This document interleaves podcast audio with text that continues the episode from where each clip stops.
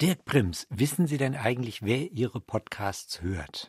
Ja, das ist gar nicht so einfach zu sagen. Man kann messen, wie oft wurde ein Podcast, also eine Datei im Internet, die Audio enthält, heruntergeladen. Jetzt wissen Sie vielleicht als jemand, der einen Laptop und ein Handy hat, dass das vielleicht nicht immer eindeutig ist. Das heißt, nur weil ich einen Download sehe, heißt das nicht, dass das auch wirklich nicht eine und dieselbe Person war, die mehrmals runtergeladen mhm. hat.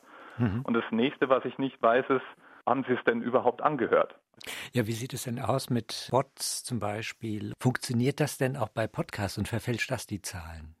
Ja, man könnte natürlich theoretisch Downloads kaufen. Damit hat man allerdings im Podcast-Umfeld sehr wenig gewonnen, weil die produzieren ja in erster Linie jetzt mal dann auch wirklich Download-Kosten, also Bandbreite und so weiter. Mhm. Die Frage ist auch, was so an versehentlichen Bot-Downloads passiert.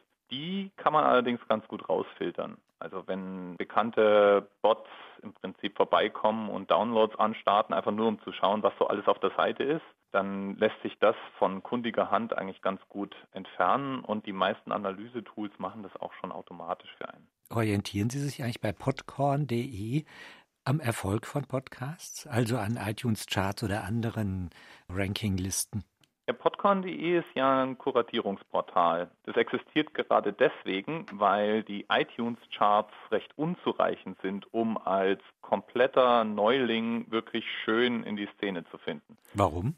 Weil die eigentlich sehr, sagen wir mal, massengetrieben sind. Das heißt, sie finden in den, in den Top 20, sagen wir mal, sind 80 Prozent davon Radioformate, die die Leute kennen, weil sie halt Radio konsumieren und schon mal gar keine klassischen Podcasts.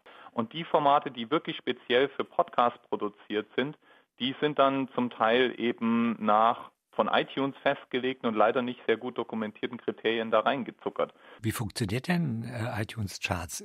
Ja, die iTunes Charts äh, sind ein Algorithmus, der verschiedene Dinge gewichtet.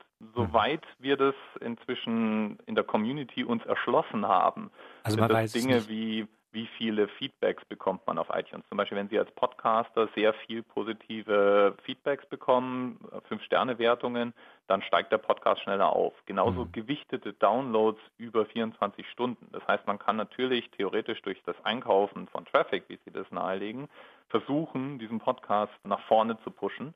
Mhm. Aber wird dann eventuell mit einem der anderen Kriterien, etwa den Bewertungen oder vielleicht auch dem Kontrast mit den anderen Episoden äh, in Probleme laufen. Und das Zweite, was an iTunes sehr typisch ist und in der gesamten Podcast-Landschaft sehr typisch ist, ist, wir sind immer sehr serienfixiert. Das heißt, ein Podcast ist ja ein ganzes Serienformat. Und in Podcorn versuche ich stattdessen einzelne Episoden zu empfehlen. Und das heißt ja nicht nur, weil etwa eine Serie in iTunes jetzt ganz weit oben gelistet ist, dass es nicht einzelne Episodenperlen von, sagen wir mal, von einem halben Jahr oder Jahr geben kann aus einem ganz anderen Format, die empfehlenswert wären. Und solche Empfehlungen packe ich dann eben auf Podcast.